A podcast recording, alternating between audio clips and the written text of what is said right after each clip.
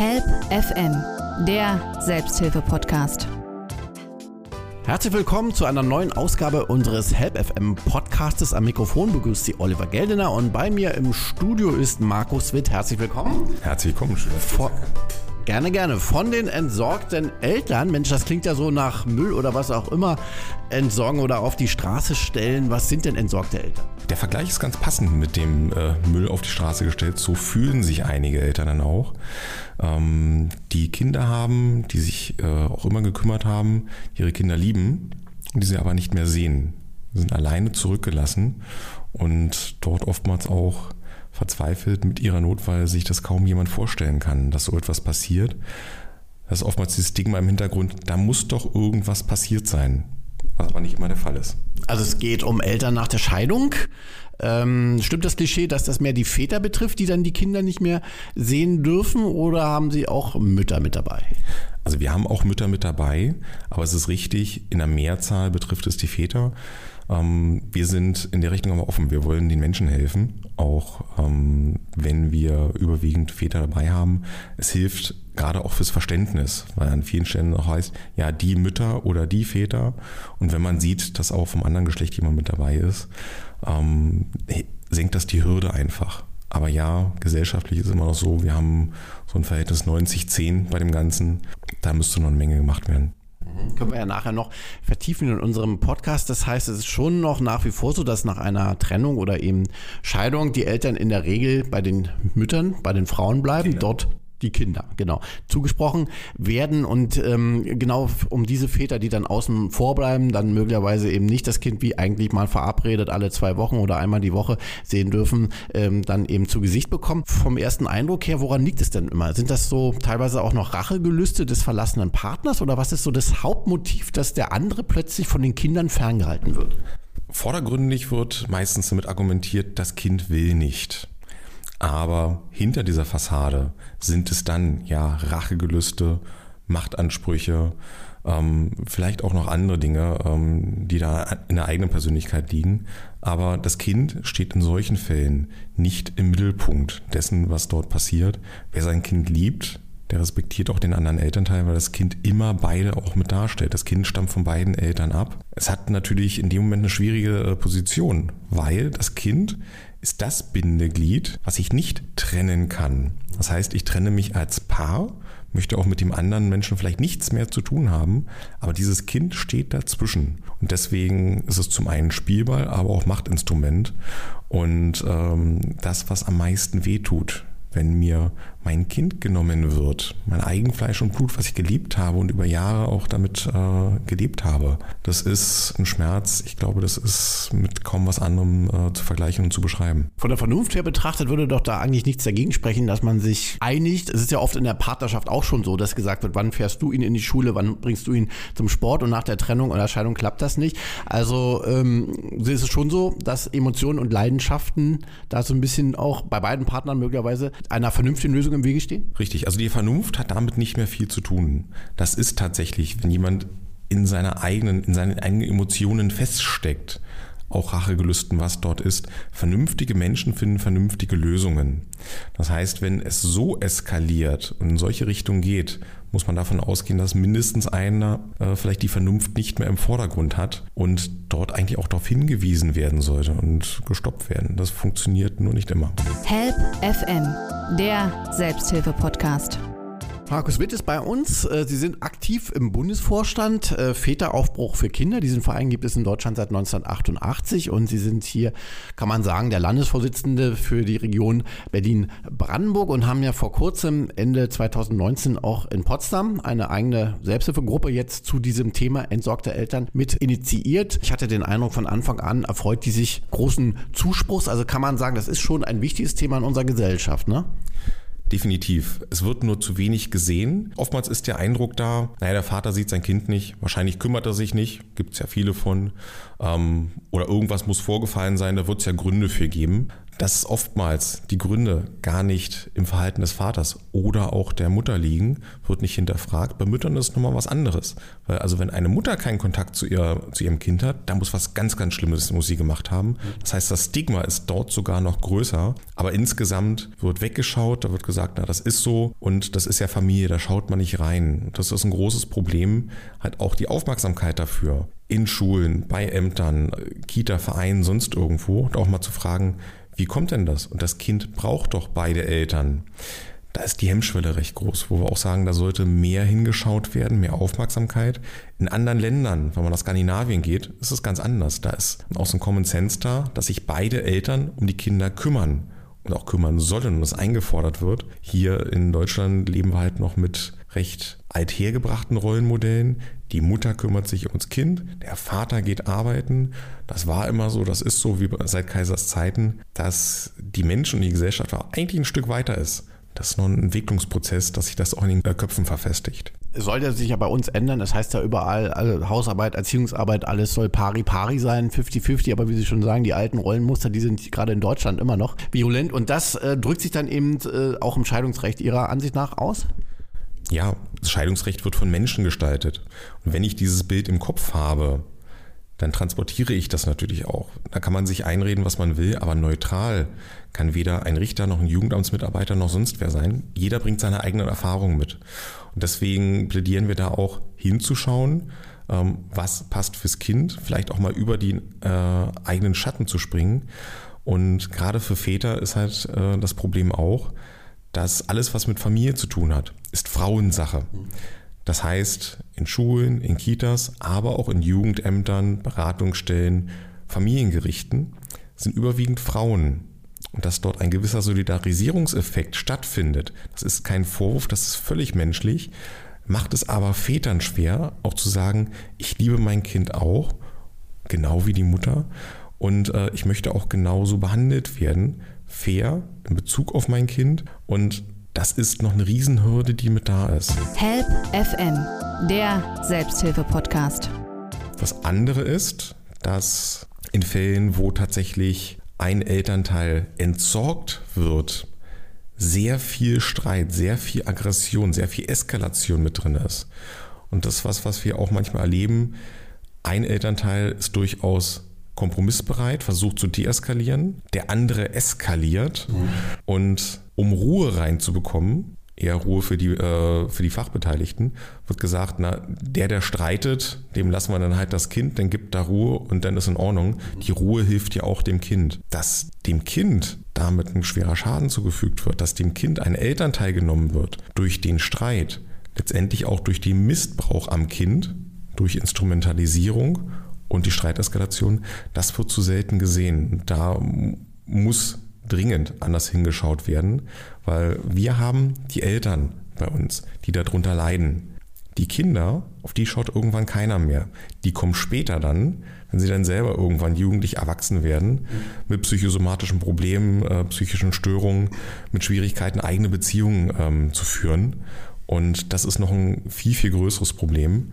Ähm, das man schon im Ansatz verhindern sollte. Sie vertreten ja nun die Interessen der es sind hauptsächlich, haben wir schon besprochen, Väter, die dann eben keinen Zugang mehr plötzlich haben zu ihren eigenen Kindern. Ähm, wie können Sie denen helfen? Zum einen mit Zuhören erstmal, dass sie jemanden haben, der sie versteht. Dieses Unverständnis, was oftmals im Umfeld ist, wenn dann so ein Spruch kommt, naja, bist ja noch jung, du kannst ja noch ein anderes Kind mitbekommen, das tut unendlich weh. Auch diese Dynamik, die dort mit ist. Das heißt, die kommen bei uns an, wir verstehen sie und oftmals sind wir die Ersten, wir auch sagen, Mensch, endlich weiß mal jemand, wie es mir geht.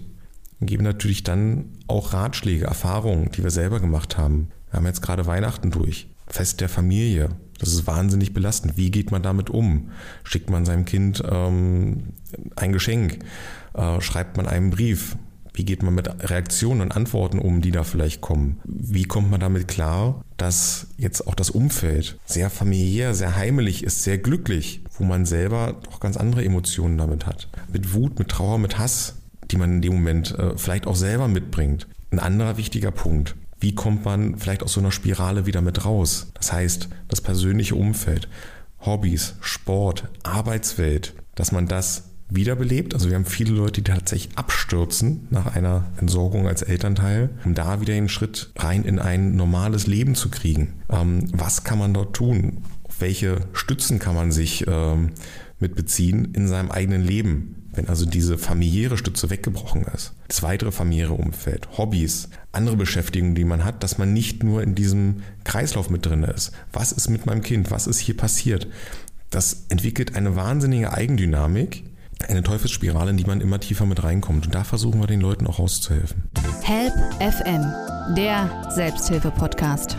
Können Sie auch praktische Hilfe leisten? Also ähm, zum Beispiel mithelfen, durchzudrücken, dass der Vater dann sein Kind wieder sieht? Wir können natürlich Erfahrungen austauschen. Da praktische Hilfe ist schwierig, weil das findet in der Regel vor Ämtern, vor Familiengerichten mit statt. Dort können wir uns nicht direkt mit einbringen, weil da andere Verfahrensbeteiligte sind. Wir können den Eltern, die zu uns kommen, aber natürlich Tipps geben. Was passiert dort? Wie sind die Abläufe? Viele haben damit noch nie zu tun gehabt auch durchaus Hinweise geben, wie man sich vielleicht selber in dem Moment verhält und aufs Kind fokussiert, vielleicht nicht zusätzlich noch irgendwelche Sachen eskaliert und gewisse Abläufe transparent machen, ähm, gewisse Spielregeln, die dort sind, dass man das versteht, vielleicht auch, was denn in dem Moment passiert. Zwar sind vielleicht auch Anwälte mit dabei, die haben aber auch wieder eine andere Rolle. Und vor allem auch, was macht es mit mir selber, wenn ich dort sitze, wenn ich gefragt werde, wenn jetzt Dinge mit aufkommen, dass ich selber durch die Zeit kommen kann. Ja, das schon. Auch wie geht man jetzt um, wenn jetzt äh, Anfragen sind zu Beratungen, ähnliches, äh, Termine, wo man beim Jugendamt eingestellt wird. Da unterstützen wir dann schon. Das heißt also, Sie beraten, Sie unterstützen, Sie deeskalieren. Ich denke, der eine oder andere Vater oder auch Mutter kommt ganz aufgebracht, hoch emotionalisiert zu Ihnen und dann äh, treten Sie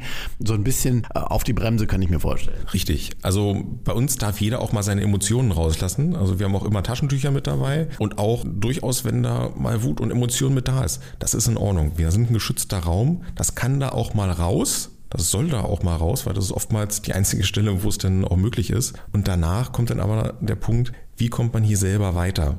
Wie geht man selber damit um? Weil ähm, die Wut, die Emotionen, damit muss man ja auch umgehen lernen, auch an anderen Stellen. Und das ist schon ein Weg, den wir bringen. Help FM, der Selbsthilfe-Podcast. Eine Sache, die aber ganz wichtig ist, auch nachdem ähm, man dann aus der Gruppe raus ist. Jeder ist für seinen eigenen Fall selber verantwortlich.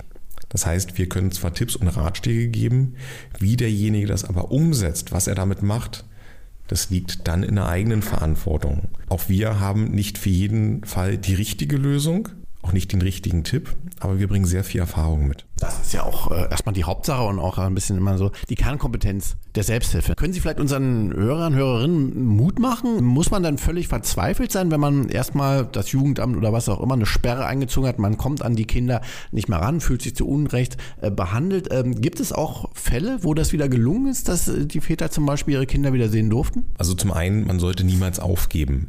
Wir haben schon Fälle erlebt, wo also selbst nach Jahren, wo kein Kontakt war, irgendetwas dann wieder passiert ist und auf einmal hat es geklappt.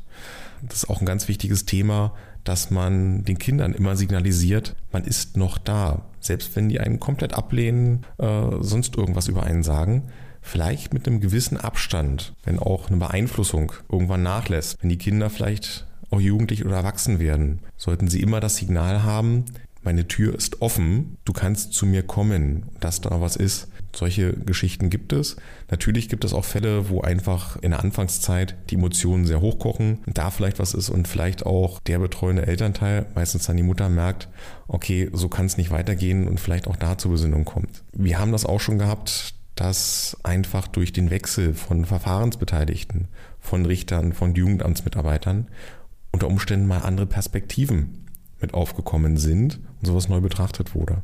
Man muss allerdings ganz klar äh, sagen, Zeit ist ein entscheidender Faktor. Das heißt, je länger so etwas dauert, desto schwieriger wird es, weil natürlich das Kind in dem Moment auch keine eigenen Erfahrungen mehr mit dem Elternteil macht. Und wenn hier Beeinflussungen stattfinden, sich ein ganz anderes Bild von diesem Elternteil dann auch beim Kind mitbildet. Ich denke auch gerade, wenn sie älter werden in der Pubertät, wird ja sowieso alles neu gedacht.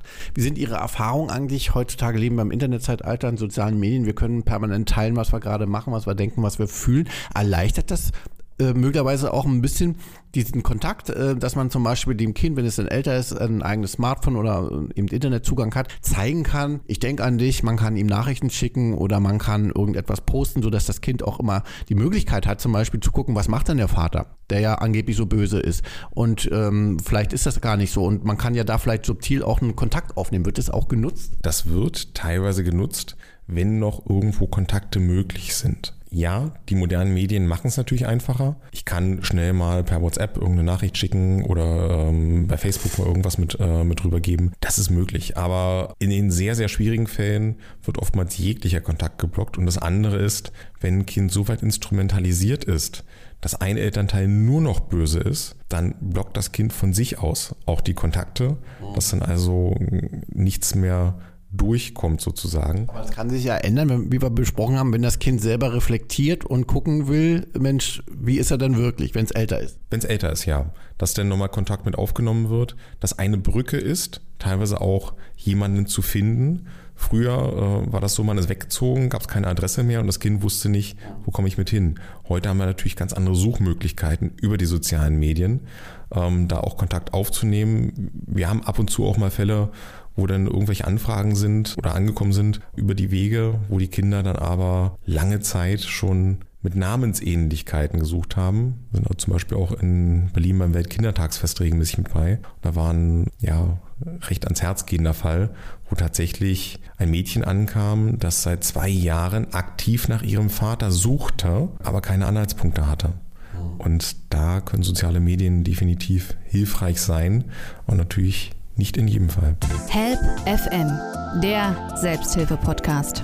Markus Witt ist bei uns vom Väteraufbruch für Kinder. Sie haben sicherlich eine ganz große Wunschliste, nehme ich mal an, Richtung äh, Politik. Äh, was soll sich denn in Ihren Augen oder was müsste sich denn ändern, damit wir diese Situation, die wir hier in unserem Podcast besprechen, vielleicht bald dann auch mal positiv ändert? Und zwar für beide Seiten, Väter also drei Seiten sogar, Väter, Mütter und natürlich auch Kinder. Also zum einen bräuchten wir tatsächlich ein Familienrecht, was deeskalierend wirkt. Wir haben momentan das Thema, dass der bessere Elternteil gesucht wird. Dazu muss ich natürlich den anderen schlecht machen. Darum geht es aber gar nicht, sondern eigentlich äh, geht es darum, dem Kind beide Eltern zu erhalten und die Fähigkeiten, die beide Eltern haben, für das Kind auch zu erhalten und nutzbar zu machen. Das wäre das eine. Da haben wir das Thema Unterhaltsrecht, da haben wir das Thema, wie wird auf den Streit geschaut. Heute heißt es, die Eltern streiten, selbst wenn nur einer streitet. Hinschauen, wo wird eskaliert, hinschauen, welcher Elternteil richtet sein Verhalten tatsächlich auch auf die Bedürfnisse des Kindes aus. Das wäre der erste große Punkt bei dem Ganzen. Das andere ist, dass wir stärker dahin kommen, Eltern zu unterstützen, zu beraten, notfalls auch in die Verantwortung zu nehmen. Wir sehen viele Fälle, wo ein Elternteil, der das Kind hat, sagt, ich habe gar keine Notwendigkeit, mich an irgendwelchen Beratungen zu unterstützen, äh, zu beteiligen, hier mitzumachen, weil ich habe alles, was ich will. Ich ziehe mich daraus zurück, ich mache gar nicht mit. Das ist aber eine Pflicht, die man gegenüber dem Kind hat. Das heißt, hier notfalls auch Eltern zu verpflichten, an Beratungen teilzunehmen um wieder Eltern sein äh, können, äh, zu können fürs Kind. Und wenn dieser Verpflichtung nicht nachgekommen wird, das dann auch Konsequenzen hat. Ähm, wir kennen sowas zum Beispiel aus Kalifornien, da haben die schon seit Jahren, da muss also ein Eid geschworen werden, dass die Eltern ähm, sich daran beteiligen, mitmachen und, äh, und so weiter. Und ein Eid in Amerika hat einen hohen Wert. Das heißt, das ist auch eine erkennbare Verpflichtung, dass man sich dem nicht so einfach entziehen kann. Das wäre hier wichtig. Und nochmal, es ist eine Pflicht, nicht dem anderen Elternteil, sondern dem eigenen Kind gegenüber. Und der kann, soll und darf man sich nicht entziehen. Help FM, der Selbsthilfe-Podcast. Sie betreiben ja auch Lobbyarbeit. Sie sind ja beim Väteraufbruch für Kinder. Das ist, wie gesagt, ein Verein, den gibt es ja schon 30 Jahre in Deutschland, ja auch für die Außenwirkung, für die Presse und so weiter zuständig. Haben Sie denn auch schon Kontakt zu politischen Parteien, Organisationen aufgenommen? Denn da muss man im Hintergrund ein bisschen vorbereiten. Das dauert meistens lange, bis sich dann mal irgendwann ein Gesetz ändert. Das ist jetzt eine leichte Untertreibung, dass es lange dauert. Äh, es dauert unendlich lange. Ich wollte höflich sein. Genau. Das ist also was, was wir ähm, seit Gründung unseres Vereins auch machen, also seit über 30 Jahren, da auch gesellschaftlich und politisch uns zu engagieren und auch äh, da Kontakte mit aufzunehmen. Der Haken ist, das Thema äh, Familie steht nicht im Fokus, gerade das Thema Trennungsfamilie nicht Gerhard Schröder hat mal gesagt, Familie ist Gedöns. Damit ist er, glaube ich, auch äh, bekannt geworden. Trennungsfamilie ist noch weit dahinter, weil da kann man nichts gut machen. Da sind streitende Eltern, da sind Emotionen, die mit drin sind. Und das ist tatsächlich ein politisches Stiefkind. Das heißt, die Entwicklungsgeschwindigkeit, die wir im Familienrecht und in der Fortentwicklung haben, die spottet jeder Beschreibung, die ist fast nicht vorhanden. Und man hat tatsächlich den Eindruck, dass die Politik das Thema von Legislaturperiode zu Legislaturperiode vertagt. Die letzte große Familienrechtsreform haben wir 1998 gehabt. Der eine oder andere, der heute hier zuhört, war da vielleicht noch gar nicht geboren. Wir stehen jetzt an einer Schwelle, wo die nächste Familienrechtsreform ansteht. Also es sind gerade Entwicklungen da dass zum Sorge-, Umgangs- und Unterhaltsrecht tatsächlich jetzt wieder größere Veränderungen stattfinden sollen und in den nächsten ein, anderthalb, zwei Jahren vermutlich da auch Änderungen kommen. Wie umfangreich die werden, ob die tatsächlich ernsthafte Verbesserungen bringen, das wird sich noch zeigen lassen. Der Prozess ist, wie gesagt, jetzt gerade im Gang und wir rechnen eigentlich ja, vor der Sommerpause damit, dass zumindest erste konkrete Ideen vorliegen. Ich nehme an, auch die Kirchen spielen da eher eine bremsende Rolle und einige Parteien, glaube ich, ähm, haben dann Angst, sich am konservativen Wählerpotenzial ein bisschen zu vergreifen und bleiben dann auch lieber bei dem, was wir schon immer hatten. Ne? Auch das gibt es. Ähm, hier sind verschiedene Strömungen. Zum einen, als Väter ist es schwierig. Väter haben keinen guten Ruf. Das heißt, damit beschäftigt man sich eher nicht. Die Kirchen würde ich jetzt gar nicht mal unbedingt als große Bremser mit sehen, weil die die Familie oftmals doch deutlich umfangreicher auch betrachten und unterstützen ähm, und einen anderen Blick drauf haben. Natürlich gibt es das Thema des konservativen Familienbildes, auch das Thema nach einer Trennung hat sich die Mutter um das Kind zu kümmern und der Vater nur zu zahlen. Das ist aber deutlich auf dem Rückzug. In den Parteien haben wir immer wieder festgestellt, dass bei getrennten Familien der Fokus sehr stark auf Alleinerziehenden liegt. Dabei gibt es kaum Alleinerziehende. Wenn jetzt sich jetzt der eine oder andere fragt, was erzählt der Witt da, sollte man sich mal die Frage stellen, was ist denn mit dem zweiten Elternteil, der sich auch um sein Kind kümmert?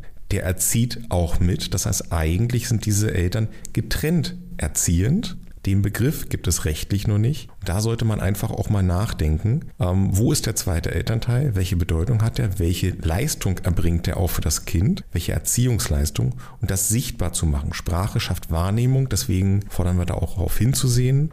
Help FM, der Selbsthilfe-Podcast. Wenn ich jetzt das Thema Alleinerziehend erwähnt habe, es gibt natürlich auch Eltern, die tatsächlich allein erziehen müssen die haben nochmal einen ganz anderen Unterstützungsbedarf auch, weil die machen einen verdammt harten Job.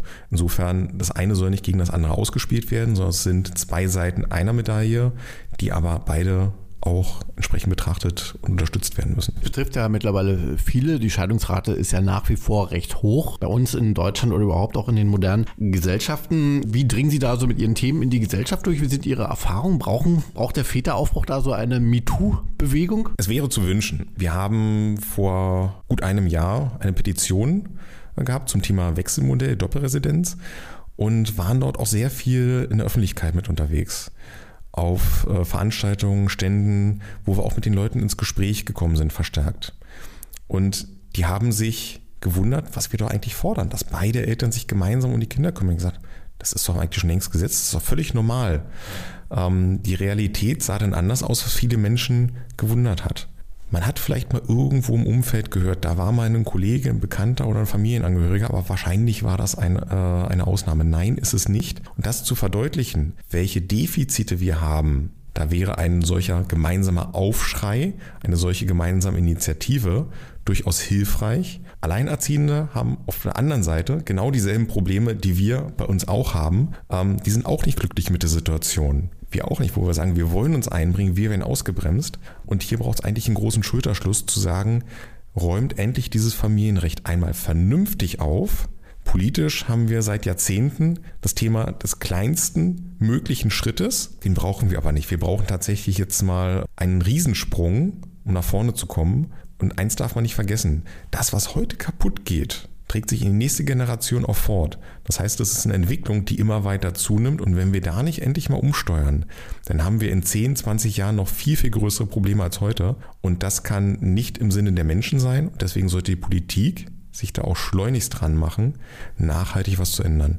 Help FM, der Selbsthilfe-Podcast. Markus Witt bei uns, bei unserem heutigen Help FM Podcast. Es geht um die entsorgten Eltern. Er ist engagiert im Verein Väteraufbruch für Kinder. Es gibt mittlerweile drei Selbsthilfegruppen zu diesem Thema in Berlin und seit Ende 2019 eben auch in Potsdam. Herr Witt, das betreuen Sie ja auch selber hier im Seekitz Potsdam, mitten in der Innenstadt, in der Hermann-Elflein-Straße. Vielleicht können Sie zum Schluss unserer Sendung den Hörern noch mal kurz erklären, ähm, wie läuft denn da bei Ihnen so eine Sitzung ab und äh, was wird da alles so besprochen? Also zu uns kann jeder kommen. Das erstmal vorweggeschickt. Die Leute kommen zu uns. Wir haben in der Regel ein oder zwei Moderatoren mit bei, die so ein bisschen den Abend strukturieren, auch vom zeitlichen. Und jeder soll zu Wort kommen, sich mit seiner Geschichte, mit seinen Bedürfnissen, was ihn bewegt, auch einbringen können. Das ist das eine, zu Wort kommen. Das andere aber auch tatsächlich Unterstützung mitnehmen. Das heißt Ratschläge, Ideen, die dann aus der Gruppe kommen, auch von uns als Moderatoren, aber es ist keine reine Frontbeschallung. Das ist ganz wichtig, dass man also tatsächlich miteinander da auch arbeitet und sich auch gegenseitig unterstützt. Da sind auch wirklich tolle Freundschaften im Laufe der Jahre untereinander entstanden aus der gemeinsamen Situation und Betroffenheit. Und das wollen wir natürlich auch ein Stück weit mit fördern, dass wir im Verein auch weitere Aktionen machen, wo man sich einbringen kann, nicht muss. Und insofern äh, bieten wir auch über die reine Selbsthilfe hinaus Möglichkeiten, da auch mit, mit anzudocken. Und es gibt jetzt also auch keine Verpflichtung nach dem Motto, ich muss so und so oft kommen oder ähnliches. Was wir natürlich sagen, unser Engagement ist ehrenamtlich. Wer regelmäßig kommt, der sollte dann vielleicht auch durchaus Vereinsmitglied werden. Wir sagen also, zweimal kann jeder so kommen. Danach wäre es schön, einfach auch um unsere Arbeit zu unterstützen um zum Beispiel auch Veranstaltungen, die wir machen, damit durchführen zu können, dass das finanziert werden kann. Bei welchen Aktionen oder Veranstaltungen kann man denn mitmachen? Was machen Sie denn sonst noch so? Also zum einen, dass man sich in die Selbsthilfe mit einbringt. Ähm, wir haben aber zum Beispiel auch Veranstaltungen wie das Weltkindertagsfest am Potsdamer Platz, wo wir jedes Jahr mit bei sind. Wir haben Veranstaltungen, wo wir über das Thema Entfremdung, über das Thema Wechselmodell, über das Thema, wie gehen Eltern miteinander um, informieren, wo natürlich auch mitgewirkt wird und auch weitere Formate. Wir machen Familienfrühstücke. Wir haben auch jetzt zu Weihnachten zum Beispiel gemeinsames Plätzchen backen gehabt und planen auch weitere Initiativen. Wir sind da auch offen. Wenn jemand sagt, ich habe eine Idee, die passen könnte, kann das auch durchaus im Rahmen des Vereins umgesetzt werden, wo sich dann vielleicht auch andere finden, die sich einbringen. Also wir sind da sehr flach gehalten mit den Hürden und wer sich einbringen möchte und sinnvoll etwas nach vorne bringt, hat bei uns da sehr, sehr gute Möglichkeiten. Na, das klingt doch gut. Und äh, wie oft trifft sich die Gruppe hier in Potsdam? In Potsdam treffen wir uns einmal im Monat, im Moment am ersten Montag des Monats von 18 bis 20 Uhr. Und in Berlin haben wir auch noch weitere äh, Termine und unter unserer Homepage berlin.vrfk.de sind jeweils die aktuellen Termine mit aufgelistet. Wir haben auch ein Newsletter, wo man sich dort mit anmelden kann wo wir monatlich mit über unsere Aktivitäten, Neuigkeiten, Veränderungen und natürlich auch die Termine informieren. Vielen Dank, Markus Witt, dass Sie bei uns waren und weiterhin viel Erfolg für Ihre Arbeit. Das werden Sie sicherlich brauchen. Meine Damen und Herren, das war der Podcast, äh, diesmal zum Thema entsorgte Eltern. Vielen Dank für Ihre Aufmerksamkeit. Am Mikrofon verabschiedet sich Oliver Geldener und sagt bis zum nächsten Mal Tschüss und vor allem bleiben Sie gesund. Help FM, der Selbsthilfe-Podcast.